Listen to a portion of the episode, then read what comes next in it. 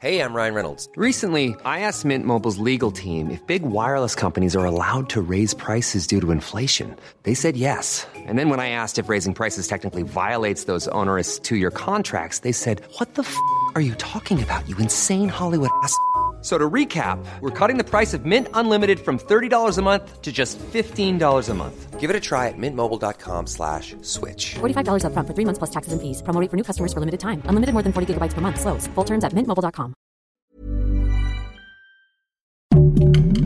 Heraldo Podcast, un lugar para tus oídos. Yo hablando desde un privilegio absoluto porque me considero una persona muy privilegiada, digo, desde este mujer heterosis, bla, bla, bla, eh, no, no he sentido la discriminación que siente un chorro de gente, güey. Entonces, pues sí puedo hacer algo, mira, para que mis redes sirvan para más que subir selfies, que está poca madre y me encanta, este, pues está bien, pero me gusta mucho discutir.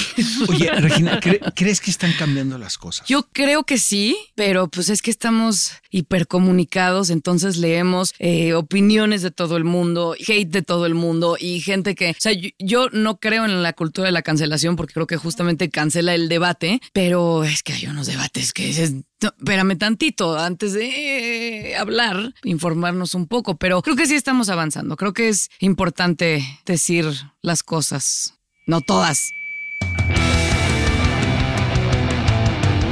Guía del hater. Cuidado con los spoilers. Bueno, está mi queridísima stalker, eh, Regina Blandón. La verdad, amigos, les recomiendo que si quieren tener un stalker, Regina es la mejor. Qué bonita presentación, es la mejor presentación Te que digo una tenemos. cosa, es que de repente, o sea, estás en un lugar escondidísimo en la Ciudad de México, ya sabes, comprando incluso cosas ilegales y de repente se asoma alguien. Así, También comprando cosas comprando. ilegales. Por eso nos encontramos siempre y aparece Regina Blandón. Le digo, oye, Regina, pues sí, neta debiste haber trabajado en el FBI, cara, en la CIA. No, porque sí me, sí, sí ves que estoy ahí. Debería ser, si fuera para la CIA, pues debería ser más espía, ¿no? A lo mejor si eso- fuera para la CIA ya te maquillarías o harías algo Claro. para no verte. Y Sí. por eso es mi stalker consentida. Pero traigo el pelo naranja, no es nada sutil. Entonces, pues. No puedes pasar desapercibida en lo más caray. mínimo, ¿no?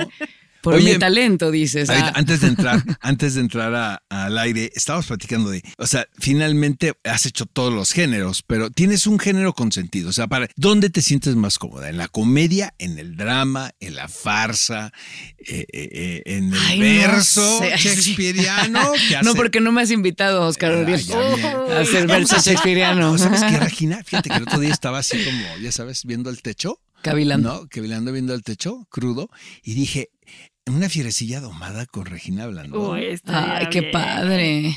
pero puñaladas para entrar, como el Hamlet. Oye, Puñaladas sí, oye, éxito, bravo. Pero puñaladas. No, y el tuyo, no, de Nos Pillow Man. bien. ¿Qué cosa? Regresando a tu pregunta, hablando Exacto. de The Pillow Man, este, la disfruté muchísimo, la disfruto mucho, es la segunda temporada que hacemos y, y bendito Dios, este, que la gente sigue queriendo verla y, y- y fue toda esta temporada, pero tres días seguidos de esa densidad sí necesitaba ya un, un respirito, la verdad.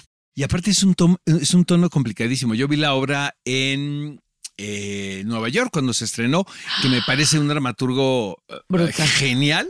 Sí. Mm, Genial. Probablemente esta es la que más me guste de todas, ¿eh? Martin Sí. Pero eh, fui a ver el gender twist, que es que dicen, ay, ahora Irene hace a Hamlet. No, perdónenme, pero Regina se nos adelantó en el Lucerna. no, en un personaje que estaba escrito para un hombre. Y que no interpretas a un hombre, haces una mujer. Sí, sí. eh, el, el chiste era que un mismo escritor, escritora, escritore, eh, pues nada más tiene esta pasión por seguir contando historias y, y por hacer lo que le apasiona, ahora sí, ¿no? Entonces eh, la historia se contaba igual y creo que es un poco más densa.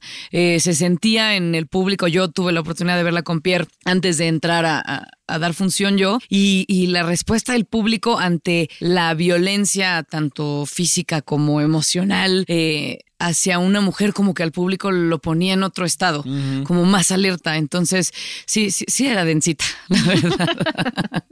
Oye, yo te quería preguntar porque pues tuve la oportunidad de ver Parásitos. La vi Muchas antes de la pandemia y luego la vi en pandemia que la hicieron como Otro- en video. ¿no? otro éxito, Exacto, ¿no? que le mandamos un besote a Miguel Santarrita. Y a Daniel Tobar. Y a, a Dan- a también. Y a Yuri del Ay, sí, a, toda- Ay, a mi mamá. Yuri, mi Yuri, preciosa. A Pero entonces, mamá, para ti, ¿cómo papá. fue como hacerlo con público, sin público, la misma obra? El- o sea, porque además regresar al teatro en pandemia es como padrísimo, pero sin público y luego virtual. ¿Cómo fue para ti todo ese proceso? Fue bien raro, oye, porque eh, aparte de esa obra también ya llevábamos tres temporadas Sí. o algo así. em, y, y- y, digo, también muy cansado, pero pues uno, se- esa era más cómica. Entonces uno se alimenta y, y el ritmo lo va marcando como se está riendo el público o como hace, o como, ¿no? Entonces éramos los tres viendo cámaras em, enfrente de nosotros y Miguel Santarrita, nuestro director, justamente sentado en el piso de arriba de la teatrería, nada más como dirigiendo y hablando, eh, ahora cámara no sé qué, cámara no sé qué, y lo hicimos todo en vivo, eh, ensayando y etcétera, pero fue muy extraño, sí se, sí se extrañó el así, el, el- el- La retroalimentación la retroalimentación Pero vaya, tú y la tienes también un bagaje de televisión muy grande. Yo Pero creo es que aquí diferente, Oscar. Totalmente, O sea, sí. totalmente, totalmente. Y aparte, creo que aquí en México todavía estamos en pañales en el aspecto de diseñar realmente una dirección de cámaras con respecto a una obra de teatro. Porque no es lo mismo que hacer un sitcom o una telenovela, ¿sabes? O sea, sí, esto sí se tiene que planear. Creo que debido a lo, lamentablemente lo que viví- vivimos todos, a todo el mundo, estamos aprendiendo a hacer este teatro vía streaming, que a mí No yo, soy viejito ya. ¿Sabes? Yo, yo, sí Yo también, Yo soy viejito. A mí no me pueden convencer. ¿sabes? Yo los Pero- tengo que ir a sí. ver. Pero no es cosa de vejez, Oscar, es una cosa de que el teatro es un momento mágico, efímero, que no puedes vivirlo igual. Claro. Y yo lo digo porque vi la misma obra con el mismo elenco, o sea, en pantalla y en vivo, no es lo mismo. O sea, no, no tiene nada que ver lo que sientes, porque a pesar de que su trabajo es extraordinario, la energía que se genera en un teatro, el tener a alguien junto a ti que lo está viviendo contigo, es muy diferente. Sí, no se puede mentir. Exacto. Está ahí, eh. No, pero ¿sabes qué me gustó de hacerlo en streaming? Bueno, sobre todo que teníamos una necesidad todos de seguir Exacto. haciendo cosas y de, y de contarlas y etcétera. Pero llegó la obra a gente que tal vez nunca, porque el teatro lamentablemente está muy centralizado todavía em, y, y que, y que no hubiera tenido la oportunidad de ver Parásitos, por ejemplo, Exacto. o cualquiera de las otras obras que, Que estuvieron en en streaming. Ensenada, Baja California. Ajá, o gente de Perú que dijo, oye, me metí a ver, ve- ves que hicimos lo de eh, con tercera llamada eh, teatro en Zoom.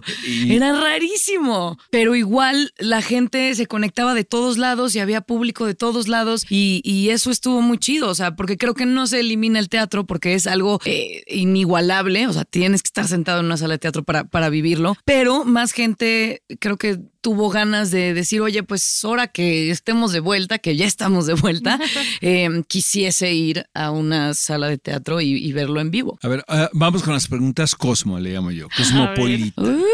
¿Qué sucede cuando de repente te das cuenta que tu compañero en escena no está respondiendo a lo que, ti- a lo que dicta el libreto o el guion? Ya olvídate a lo que tú te puedas imaginar, ¿no? Porque Sí. tú vas a terminar dirigiendo, estoy segurísimo. No, hombre. Uy, yo sí te veo, pero bueno. Pero ¿qué sucede cuando tienes a un compañero y dices, ay, caray, no es por ahí? Pues creo que, digo, eso es, eso es cosa del director, le directore, y si no, y si no está, pues no está. Tal vez me ha tocado a mí ser la persona que dicen, hija de la chingada, o sea, ¿sabes? De, oye, esta niña.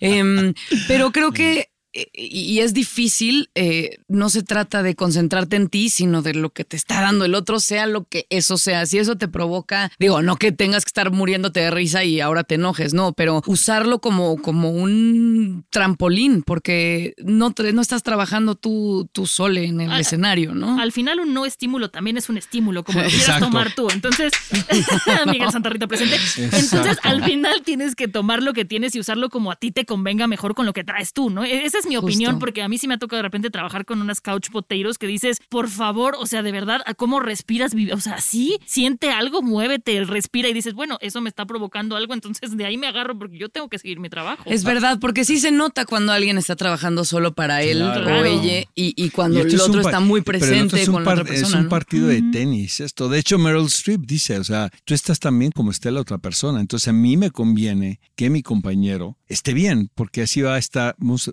vamos a estar bien los dos. Ser es ser Sí. visto también, No, ¿no? Eh, a ver, Yo soy de abogado del diablo. ¿Qué sucede? ¿Le sigue frustrando todavía cuando estás en una escena que tú en algún momento sentiste que llegó el Espíritu Santo y tuviste un gran momento y de repente no sucede en ese momento? Pues sí, es que es, es complejo. La verdad, de repente tienes funciones que dices de cómo me divertí y no pensé en nada más que en estar en escena. Y luego hay días que, pues, el cuerpo no, ¿no? Este, por eso el arte de, de la repetición y de estar en un escenario, pues, es de, de trabajarle y, y etcétera. O sea, incluso con textos tan complicados como Pillowman, no, pero em, hay días que no estás No ahí, llegas. no lo estás sintiendo, pero tienes que saberte después de, de mucho ensayo y mucho trabajo que, que ese trabajo está hecho, o sea, que no, que no quedó en ti, pues, y, y trabajar de más y etcétera, para que eso, aunque tu cuerpo no esté ahí o tu mente o lo que sea, pase de todos modos y que, y que se cuente esa historia, pero no, siento que no puede pensar uno en, en, en un emisme, eh, porque pues se, se boicotea toda la, la onda, ¿no? O sea, no, no se trata de tú en singular, sino de contar una historia en, en conjunto. Entonces, pues sé. Es, es un así que te llega la inspiración y a veces no te llega la inspiración. Yo me preocupo más porque no me llegue. Que de repente uno sí tiene momentos de, ay, ay, solo fluyó. Exacto. Que son contados, ¿eh? Son más los que uno está pensando de, la voy a cagar, la voy a cagar. Totalmente, ¿No? totalmente. ¿Extrañas la tele? Sí, tiene, tiene muy su encanto y, y su rapidez y, y cosa de resolver y etcétera. Pues fue mi escuela Muchos 10 años. o 12 años, algo así. Entonces, eh, pues sí, sí me dio muchas tablas para, para responder rápido y para resolver rápido y para la memoria en friega y etcétera. Entonces, sí, sí, sí me gusta la tele. Oye, vamos a cambiar un poquito de tema aquí porque no sé si te dijo Oscar, pero este podcast se llama Guía del Hater porque pues estas dos personas que tienes aquí enfrente somos Ya sa- ya bastante me conoces. O sea, ¿para qué te explico, no? No, no, no, ya, ya, ya, No perdamos aprovechar. tiempo, ¿no? Vayamos al grano. exacto. ¿Qué odias? ¿Qué odias? Aquí, ¿A cuál- quién odias? Del 1 al 10, ¿cuánto odias a Oscar? No, este, queríamos irnos un poquito como estos temas que sabemos que han estado pasando, ¿no? Que hace algunas este, semanas a ti te comentaron algo en tu Instagram de que te veías vieja, una cosa así, dijimos, vamos a haterear sobre el hate. O sea, ¿por qué la gente Pero se no siente- solamente sobre eso. No. O sea, o sea, si ¿Por hay, qué se si hay alguien activista. Yo lo, que, yo lo que le admiro a Regina es que se toma el tiempo para responder. O sea, Pero es que ya no es tan admirable. eh, Yo, también ya me cansé. Yo no tengo tiempo, te lo juro. De repente no, so- no, o sea, no puedo y sí contesto. Ya sabes, cuando es algo así que es una aberración, así, no, respiro y contesto. Sí. Pero Regina con un rigor los pone en su lugar. Pero además Regina contesta desde el cerebro, tú y yo desde el hígado. cerebral Entonces por eso totalmente. estamos aquí. Ahí bueno, va, es pues. desde ¿Por tu hígado, pero pasa Sí por te gusta muy en el fondo, ¿no, Regina? Sí, sí. Me gusta discutir, me gusta el debate. Pues Pero por me eso es actriz. Exacto. Pero mira, no es que ni yo tenga la verdad absoluta en absoluto, eh, pero pues procuro, si no sé de algo, preguntar, eh, investigar. O ahora sí que tenemos la información en la punta de los dedos. Em, y, y- y cuando alguien no quiere entender que no entiende, o sea, que es necedad, es de, oye, sobre todo, deja tú que me ataquen a mí, a mí si me veo vieja, si no, si me pongo botox, no, si Me engordo en vale. flaco, pues ya, ya tengo a mi mamá que me dice, oye, chica, ya, ya tengo muchos años de experiencia en flanquear esas cosas, ¿no? Pero, o con eso tienes, va. Ok. Mira, yo nunca, a mí Es mi un- mamá ese es nunca otro me había podcast, dicho ¿eh? nada. Ese es otro podcast, ¿no? La manera que Los- padres. Los padres. Y el único día que mi mamá me dijo, oye, mijita, si ya Así te ves se llama. subidita. Los padres. No. Sí, sí. Pero bueno, dinos, dinos. Pero eh, justo eso, pero cuando es eh, algo sobre pasar encima de los derechos de alguien más o que no estás escuchando a alguien que está tratando de alzar la voz, porque eso de darle voz a quien no tiene, eso me lo dijo Jonah Murillo, no es cierto, porque ya tienen una voz, nada más es replicarla, ¿no? Es hacerla eh, gritar en conjunto. Entonces yo hablando desde un privilegio absoluto, porque me considero una persona muy privilegiada, digo, desde este mujer heterosis, bla, bla, bla, eh, no, no he sentido la discriminación que siente un chorro de gente, güey. Entonces, pues sí puedo hacer algo, mira, para que mis redes sirvan para más que subir selfies, que está poca madre y me encanta, este, pues está bien, pero me gusta mucho discutir. Oye, Regina, ¿cre- ¿crees que están cambiando las cosas? Many of us have those stubborn pounds that seem impossible to lose, no matter how good we eat or how hard we work out. My solution is PlushCare. PlushCare is a leading telehealth provider with doctors who are there for you day and night to partner with you in your weight loss journey. They can prescribe FDA-approved weight loss medications like Wagovi and Zepbound for those who qualify. Plus, they accept most insurance plans. To get started, visit plushcare.com slash weight loss. That's plushcare.com slash weight loss. Hiring for your small business? If you're not looking for professionals on LinkedIn, you're looking in the wrong place. That's like looking for your car keys in a fish tank. LinkedIn helps you hire professionals you can't find anywhere else, even those who aren't actively searching for a new job but might be open to the perfect role. In a given month, over 70% of LinkedIn users don't even visit other leading job sites. So start looking in the right place. With LinkedIn, you can hire professionals like a professional. Post your free job on linkedin.com slash people today.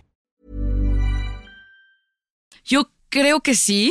Pero pues es que estamos hipercomunicados, entonces leemos eh, opiniones de todo el mundo y hate de todo el mundo y gente que, o sea, yo, no creo en la cultura de la cancelación porque creo que justamente cancela el debate, pero es que hay unos debates que dices, no, espérame tantito antes de eh, hablar, informarnos un poco, pero creo que sí estamos avanzando, creo que es importante decir las cosas. No todas, pero alzar un poco la voz este, con información. ¿Has, Y ahí borra- va. has borrado tweets? Sí, sí. Pues Yo creo ¿no? que sí. Yo no mucho. ¿Sabes ¿eh? qué? Sobre todo, como del Facebook del 2009, ya Exacto, sabes, en sí, esta sí, cosa sí. hay un artículo que se llama Siete maneras de ser insufrible en Facebook, que me fascina y es de 2007 o algo así, o sea, todavía no estaba Instagram y demás. Pero pues es, más bien veo como mis, mis estados de Facebook de, hoy llegué a no sé de dónde y me siento, ya sabes, llamando la atención absolutamente, que pues de eso pecamos todos, ¿no? Pues ya todos somos rockstars, En- en- todos tenemos un público al que le tenemos que hablar y tenemos la necesidad de decir, me comí un plátano hoy. Y eso ni a tu mamá le importa, ¿sabes? O sea, ¿en qué momento entre que abriste el plátano y te lo comiste dijiste, voy a informarles a todo el mundo que me comí un plátano? Está bien, yo peco de inventadez y de comunicar cosas que a nadie le importan muchísimo y todos lo hacemos, pero nada más estar conscientes de que en esas estamos. de cómo eso ha arruinado Exacto, nuestra vida y todo, ¿no? exacto. Porque además hay que ser bien sinceros, todos compartimos lo bueno, es raro alguien que comparte lo malo y luego cuando comparten lo malo es desde un punto de querer llamar la atención, como dices, ¿no? Entonces se vuelve muy complicada esta comunicación en las redes sociales porque hay mucha gente que está muy dañada ahorita ya actualmente porque dicen es que a todo el mundo le va bien menos a mí, a todo el mundo nos va mal. Nos va mal. Pero no lo compartimos de esa manera, ¿no? Entonces, es todo un tema. Ay, Ese es para otro podcast. También. Otro Las redes podcast. sociales. Millennial, las redes sociales. ¿cuál puede ser la lección que más te deja tu padre? El ver trabajar a tu papá. Mi papá odia las redes sociales, no está metido ahí. Eso hay que aprenderle porque no se preocupa de absolutamente nada. No, mi papá desde muy pequeña, como yo empecé a hacer teatro a los nueve años, eh, en sentido como profesional de sábado y domingo dos funciones, este, alternaba funciones y etcétera, pero pues sí me dijo, a ver, esto no es el juego que tú vas al teatro y te encanta y, ves y etcétera. Esto es ensayo, disciplina, tienes que llegar eh, a la hora que tienes que llegar y sale y nada de que "Ay, es cumpleaños de mi amiga y no puedo ir. No. Entonces yo desde los 9, 10 años, pues sí, aprendí que, que en el teatro se está o, o no se está. Entonces yo tenía una vez una final de fútbol con mis amigas a los nueve años, exacto, nueve o diez, y este, y no pude ir a la final con mis amigas porque tenía que dar función. Entonces dijo, tú, mamacita, tú solita, dijiste que querías hacer teatro y pues ahí está. Entonces O- creo que eso. Por cierto, Martín Altomaro es de los que ve partidos durante funciones, me contaron. Ve deportes siempre. O sea, pero está cabrón, o sea, el nivel de concentración que tiene Martín Altomaro Sí, sí. Para entrar y pero eso es un talentazo, ¿estás de Sí, absoluto, no, Porque está y tiene una gritando, memoria- está gritando gol y le tocan su cue y está en Sí. personaje. No, no que vaya al teatro y ve partidos durante que ve una función, mientras él está dando Sí, función. sí, sí. Hay que, hay que este, decir. Sí, en camerinos, bueno, si hay un, un partido importante que, digo, la mayoría son, este, para alguien que le, que le, ajá. Sí, sí, sí, sí. Oye, Eso o soda estéreo. eso o de estéreo, ah, qué buena combinación. Este, ¿puedes decirnos qué estás haciendo ahorita o no? Sí, Que estás trabajando con Fábula. Estoy trabajando con Fábula, una película que se llama Maquíllame otra vez, que es la ópera prima de Guillermo Calderón, Guillermo Calderón, que es eh, guionista de El Club de Pablo Larraín. Ajá. Eh, pero esto es una comedia un poco decadente, como de, como, como cruda, como triste. Como comedia triste, las que nos gustan. Las que nos gustan, igual, sí, ahí Pues estamos sí. todos. Este, pero de tres maquillistas que eh, están pasándola mal y entonces tienen que ir a, a buscar eh, trabajo en, bueno, sociales, este, que es eh, unas bodas impresionantes y enormes en bosques de las lomas. Entonces, eh, cómo se ve la vida más, el, el día más importante en la vida de alguien, que puede ser una boda para la novia y el novio, eh, les novias, y visto desde el punto de las maquillistas que hacen eso todo el día, todo el tiempo, y es un día más. Ya nos la vendió cañón, ¿verdad? ¿Pero para qué es plataforma? ¿Es alguna plataforma? por No, ahí? sale, va a salir en, Ah, en la- en el cine. Qué Esperemos. Oye, ¿te has arrepentido de algo que hayas hecho profesionalmente? Algo que he hecho, por favor. De haber participado Sí, en algo. No, ¿eh? Como que. Como que todo te enseña, ¿no?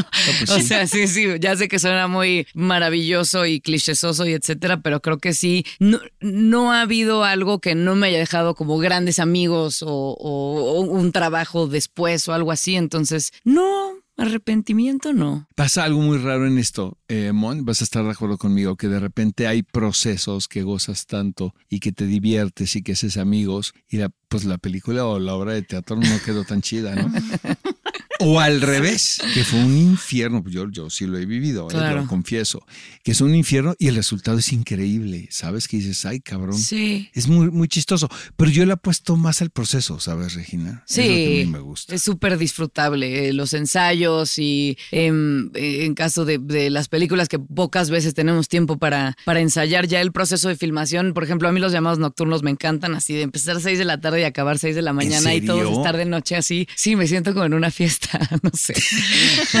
así de, ay, ahora son prisa, esto. ¿no? Como que sientes que ya vas a salir loca, tarde. ma. Viene el sol, sí, ya claro, de a qué hora salgo, tienes algo más que hacer, decía Brian Cranston, Ajá. que si oía a alguien de su equipo decir de, oigan, ¿a qué hora vamos a salir? ¿Tienes Sí, otra cosa que hacer? O sea, soy el número uno en el call sheet y yo no estoy preguntando a qué Sí, hora sí, va a salir. Totalmente. ¿No? Entonces, pues ya para eso se renta uno. Oye, pero no duermes en el día, porque eso es una, eso me decía de Demian Bichir. Estaban haciendo una película y dice, Oscar, toda la película sucede de noche. Dice, al principio entonces como con muchas ganas, ¿no? Ya sabes, así, con toda la energía. Tercer semana estás enloqueciendo. Dice, porque realmente no duermes. de No. Eso es una mentira. Que llegas a tu casa a las 6 de la mañana para Sí. ir al llamado a las 6 de la tarde. Si te despiertas a las cuatro, no. Es, O sea, no te Duermes un ratito y pasa el camión de la basura Sí, o cualquier cosa. colchones, fierro Sí, viejo, sí. el gas. El del agua de afuera de mi casa grita, el agua, así. ya no lo sabemos, precioso. Pero es una sinfonía. Oye, eh, nos da la impresión de que estás viviendo un momento padrísimo en todos los aspectos, que estás contenta. Eso es lo que dice Instagram. Ah, Exacto. este, Esa es la imagen. la imagen que quiero dar. ¿Te cuesta, cuesta trabajo buscar el equilibrio en tu vida personal y profesional? Pues sí, ¿no? Como a todos. Este, creo que ay, uno tiene épocas y después de los dos años que llevamos, eh, sí de repente nos encontramos en, en- en pláticas, por ejemplo, con amigas o lo que sea, de, oye, me siento como triste, como que no sé, como que nada de lo que hago es suficiente y el síndrome famoso del impostor, que todo el mundo pensamos que estamos ahí, pero quién sabe cómo le hicimos, ¿no? Entonces, pues siempre hay dudas, pero hay días buenos y hay días de amigos y hay días de familia y, y pues ahí estamos todos dándole. El chiste es no va a ser chido con la banda en la medida de lo posible, este, menos en Twitter. ¿no? Exacto, justo pensé, dije, se, se le llegó un tuitazo a la cabeza. menos con él, ah, menos con arroba. Este, no, pero pues tratar como de ser empático, o sea, de saber que el que le tocaste el claxon, porque soy un poco histérica en el coche, igual tampoco está teniendo el mejor de los días y pues ya. ¿Quieres preguntar algo más, Mimón? No, nada más, muchísimas gracias por estar aquí. ¿Ya? hate. O sea, bueno, si nos quieres hacer un monólogo, también aquí te Claro. escuchamos. Ay, mísero de mí, ay, infelice. Oye, Segismundo en mujer, ¿qué te parece? No es mala idea. Le vendiste la idea. Te la compra ahorita. Oye, ¿quieres, eh, ¿tienes un personaje en teatro que quisieras hacer? O sea, una obra de teatro. Pues sí, Pero no nos este, vas a decir. Lady, M de, Lady M de siempre porque fue como mi examen final en la escuela. Este, y siempre, pero pues es el típico, ¿no? Pero también eh, hice tres mujeres altas de Albi, Ay, que pero quiero hacer a. B. O sea, porque A tiene 80, 90, B tiene 40, 50 y C tiene 20, 30. Y ya sé, ya se me está pasando, ya tengo 31. Fíjate Cumplo que 32 en yo julio. vi eh, antes de que la montaran aquí en México, hace en la eh, era del hielo, eh, hicieron una lectura que era Carmen Montejo hacía Ajá. la mayor, que una gloria nacional, Sí, honestamente. No era un mito ahí nada más. Rosa María Bianchi era B y la joven era Verónica Merchante. Órale. Estaba Eduardo Albi ahí No. en la lectura. Y son de esos, te juro, eh, Regina, de esos eventos que dije, o sea, quiero acordar- acordarme de esto toda mi vida porque eh, Carmen Montejo hizo Quien le teme a Virginia Woolf aquí en México. Ajá. Y le avisaron a Eduard Albi de, no hombre, olvídate la que la está haciendo en Nueva York, que no sé qué, tienes que ir a ver la mexicana. Eduard Albi no conocía México y vino a ver el montaje de Quien le tema Virginia Woolf en el Insurgentes, con un éxito brutal. Entonces le hicieron un homenaje, él no sabía que iba a haber una lectura dramatizada de tres mujeres altas. Y al final lo vi llorar No. y llorar y llorar al dramaturgo. Dice, estoy, no habla español, Sí, sí, imagínate pero la eso. tiene muy con, pero pues tenía muy eh, conocida a Carmen Montejo. Fue de esos, de esos eventos luminosos que pasan una vez. Qué vida, brutal. Imagínate sea, que no es ni tu la- idioma y haces llorar a la persona que la escribió. Exacto, vamos a hacer Qué esa. envidia. Ah. Hagamos tres No. mujeres altas, es muy linda. Es ahora. lindísimo. Pero espérame, te dije que tengo que ser Pero B, tienes que cumplir. No, hombre, todavía te queda un chingo para el B. Lo hizo Rosa María Bianchi. Pero C no, a mí me gusta B. Porque es el que hice en la escuela. O, no, la, ahora lo entiendo mejor. la mayor. Exacto, es la yo quiero hacerla y me vale ahorita. Oye, muchísimas gracias, Regina Gracias Blandón. por invitarme, qué breve. Te amamos y te queremos muchísimo. Yo Sí, también. muchísimas gracias. La verdad es que es un gustazo tenerte por acá. Ay, y estaremos esperando la película de las maquillistas. Claro que con sí, mucha con, ansiedad. con Ilse Salas y Paulina Gaitán, que está bien chido. Está padre. Y ya. Está padre. Y ya. Saludos a mi familia. Exacto. Saludos a tu papá, a Martín Altomar, Saludos, al resto, al resto de la. Gracias, Regina Blandón. Gracias, amigos, todos los que oyeron. Bye. Guía del Hater. Cuidado con los spoilers. Producido por Ale Garcilaso, con el diseño sonoro de Federico Baños. Una producción de Heraldo Podcast. Planning for your next trip? Elevate your travel style with Quince. Quince has all the jet setting essentials you'll want for your next getaway, like European linen, premium luggage options, buttery soft Italian leather bags, and so much more. And is all priced at 50 to 80% less than similar brands. Plus, Quince only works with factories that use safe and ethical manufacturing practices. Pack your bags with high-quality essentials you'll be wearing for vacations to come with Quince. Go to quince.com slash pack for free shipping and 365-day returns.